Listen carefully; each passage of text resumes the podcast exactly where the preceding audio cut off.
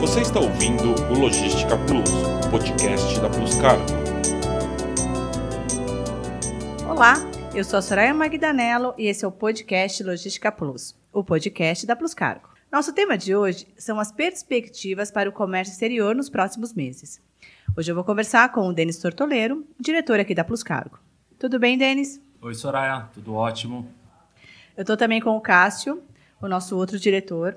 Tudo bem, Cássio? Tudo bem, Soraya? A gente tem um cenário de diferentes perspectivas para o comércio exterior, com instabilidade econômica na Argentina e guerra comercial entre os Estados Unidos e a China. Ao mesmo tempo, temos o acordo entre o Mercosul e a União Europeia. Denis, qual é a sua perspectiva para o comércio exterior nos próximos meses? Boa ou ruim? Nem boa nem ruim, uma, eu diria mais uma, uh, um cenário de muitas incertezas. Uh, hoje nós temos algumas um cenário interno que precisam ser resolvidos, né? como são as reformas tanto uh, da Previdência Social como da reforma tributária, que estão em discussão, né? que serão, serão de, de, muita importância pro, pro realmente para o país é, se desenvolver né? e crescer como nós gostaríamos que, que ele estivesse. É, e o outro que é um cenário que também não, não, não, depende muito de nós, né, que são as grandes potências hoje, né, se, se degradando aí por tarifas no comércio exterior, que é a China, tanto os Estados Unidos. É, tem também o, o, o, problema do nosso vizinho, a Argentina, né, que, que agora tem essa estabilidade política também. É, o Brasil já teve uma dependência muito maior desse parceiro comercial. Né? Hoje, realmente, ele, ele ainda é importante, mas a gente não tem uma dependência tão grande ainda, é, da Argentina como os tínhamos no passado. Ainda assim, é um vizinho estratégico, está junto conosco no, no, no, no bloco do Mercosul, né? E tudo que, que acontece na Argentina ou nos países próximos da, do Mercosul pode refletir, sim, negativamente no, no, no nosso cenário interno. E você, Cássio, como enxerga esse cenário? Bom, como disse o Denis, a gente concorda em vários pontos, mas eu gostaria de trazer mais algum, alguns dados né, é, importantes. O porquê que a Argentina influencia tanto é, ainda no nosso comércio exterior? É o nosso maior, é o terceiro maior parceiro comercial brasileiro hoje é, e um dos maiores importadores de produto acabado do Brasil. A partir do momento que a Argentina perde poder de compra, a gente acaba vendendo menos para eles também e isso reduz também a nossa capacidade exportadora. Além disso, China e Estados Unidos, que hoje estão em guerra comercial, são os dois maiores parceiros comerciais brasileiros. Né? Por exemplo, na importação, a China, o principal parceiro nosso, fornece 33% de tudo que a gente compra, e os Estados Unidos 11% o segundo. Né? A partir do momento que eles começam a brigar entre eles também, isso acaba influenciando diretamente é, no nosso comércio internacional. É, então, assim, a perspectiva, na minha opinião, assim como disse o Denis, também considero ela ainda um pouco nebulosa. Né? A gente precisa esperar um pouco essa, esse retorno do, da esperança, principalmente, do empresariado brasileiro é, e, um, e uma estabilidade um pouco maior interna nossa para que a gente possa, então, buscar novas alternativas.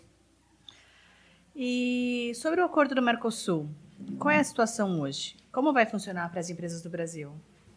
O acordo do Mercosul, é eu acho que foi uma, uma das grandes sacadas desse, desse, dessa administração federal. Né? Eu acho que a gente ficou muito esperançoso com esse, com esse acordo, mas é um acordo que é a longo prazo ainda. Né? Ele vai trazer muitos benefícios para tanto para o nosso bloco como para o bloco europeu, mas é um, é um, um, um acordo que ainda precisa ser é, tratado por todos os países membros da comunidade europeia. E isso vai demorar ainda, acredito eu, mais um, pelo menos uns dois anos, né? Para que isso realmente seja, é, seja efetivado e aí comece a realmente colher os frutos desse acordo, que será muito benéfico, ao meu entender, para ambos os, os continentes. Cássio, existe uma preocupação crescente com o câmbio. Qual é a perspectiva diante do cenário? Isso também está diretamente ligado à questão da guerra comercial entre Estados Unidos e China. Né? Na semana passada, se não me engano, o, o governo chinês anunciou a, a, desvalorização da sua moeda através do Banco Popular da China, que isso uh, é, é, valoriza o dólar também perante os outros países. Isso influencia diretamente no nosso, no nosso cenário aqui. Então, enquanto ainda não ficar certo essa questão da guerra comercial Estados Unidos e China, a gente ainda vai sofrer com essa instabilidade cambial. Não só nós do Brasil, mas todos os países dependentes assim de terceiro mundo.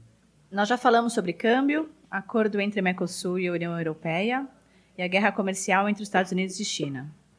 Cassio, nós temos várias reformas acontecendo na área de comércio exterior. Como é isso? O que podemos esperar de melhoria nos próximos meses?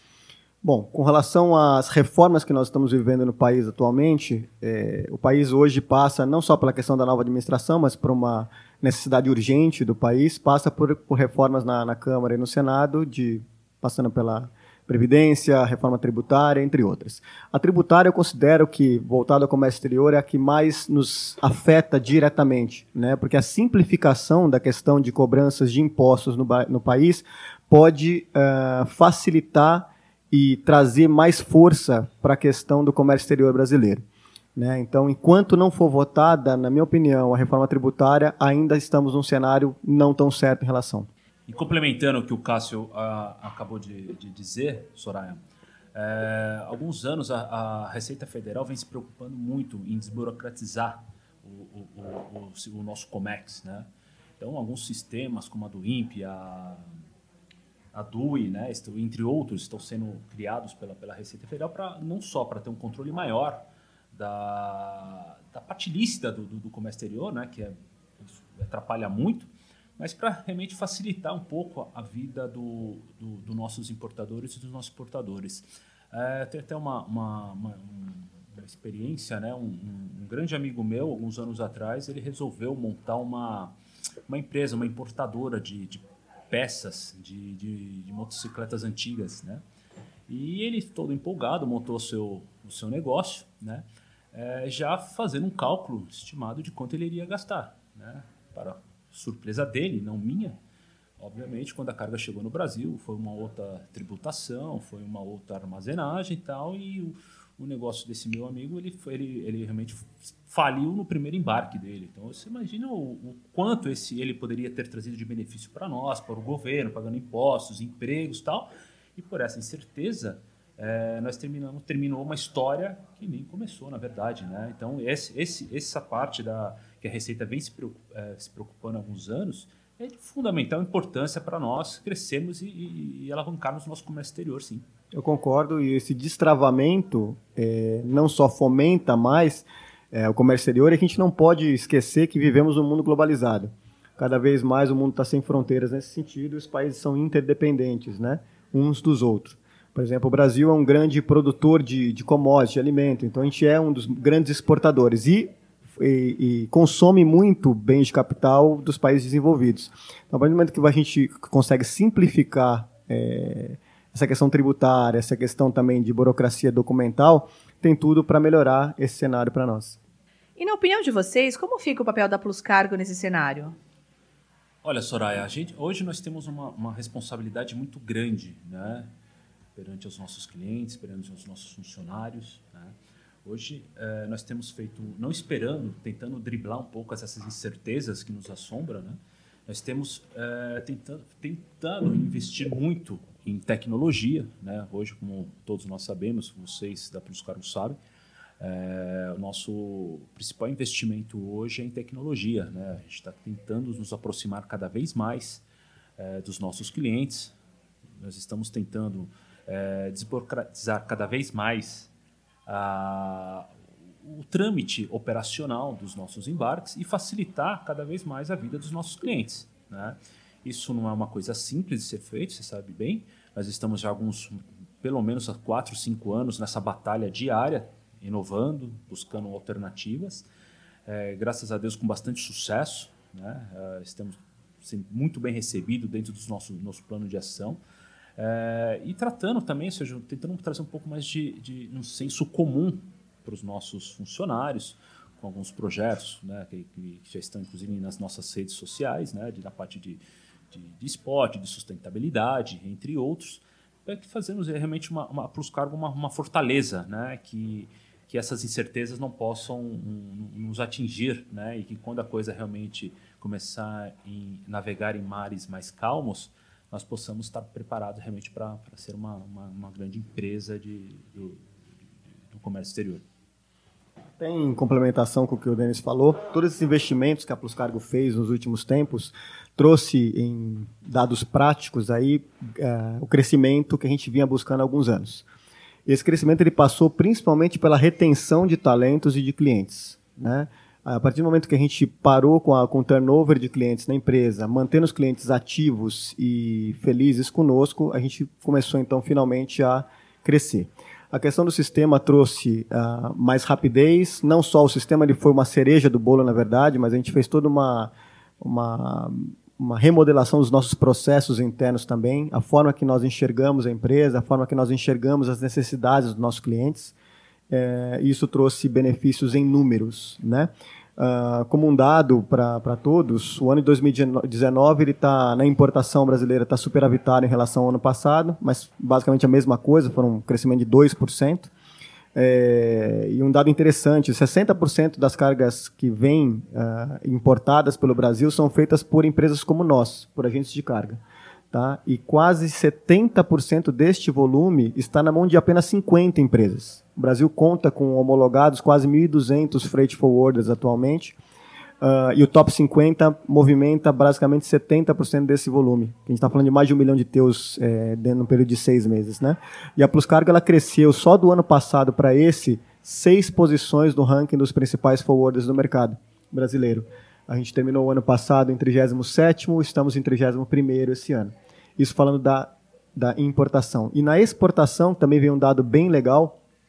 A Plus Cargo finalmente figura entre o top 50 dos forwards do mercado. Estamos em 46 esse ano.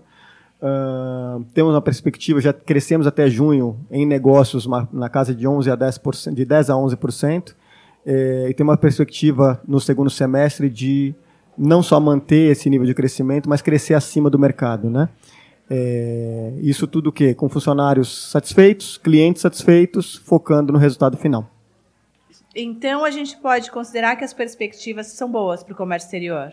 Bom, é, eu sou um, eterno otimista, né? mas tirando isso aqui um pouquinho de lado, sim, eu acho pelo menos para o cenário da Pluscargo é um cenário bem favorável, visto isso que o Cássio acabou de, de, de dizer, o que eu, eu tinha comentado anteriormente é, por tudo que nós estamos realizando, por todos os investimentos, por todo o cuidado que a gente está tendo com, com, com, os próximos meses, os próximos anos, eu, pelo menos para o cenário da Plus Cargo, eu, eu, tenho, eu vejo um cenário bem positivo para nós.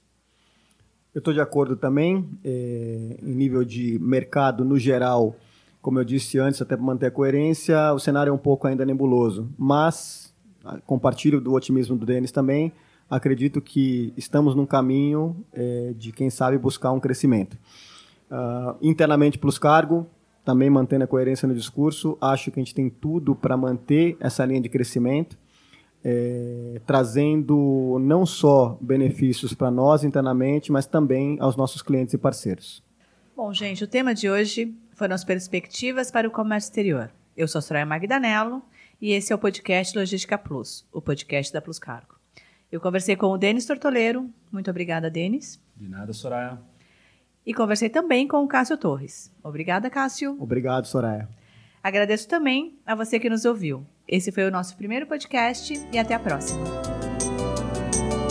Você ouviu o Logística Plus, podcast da Plus Cargo.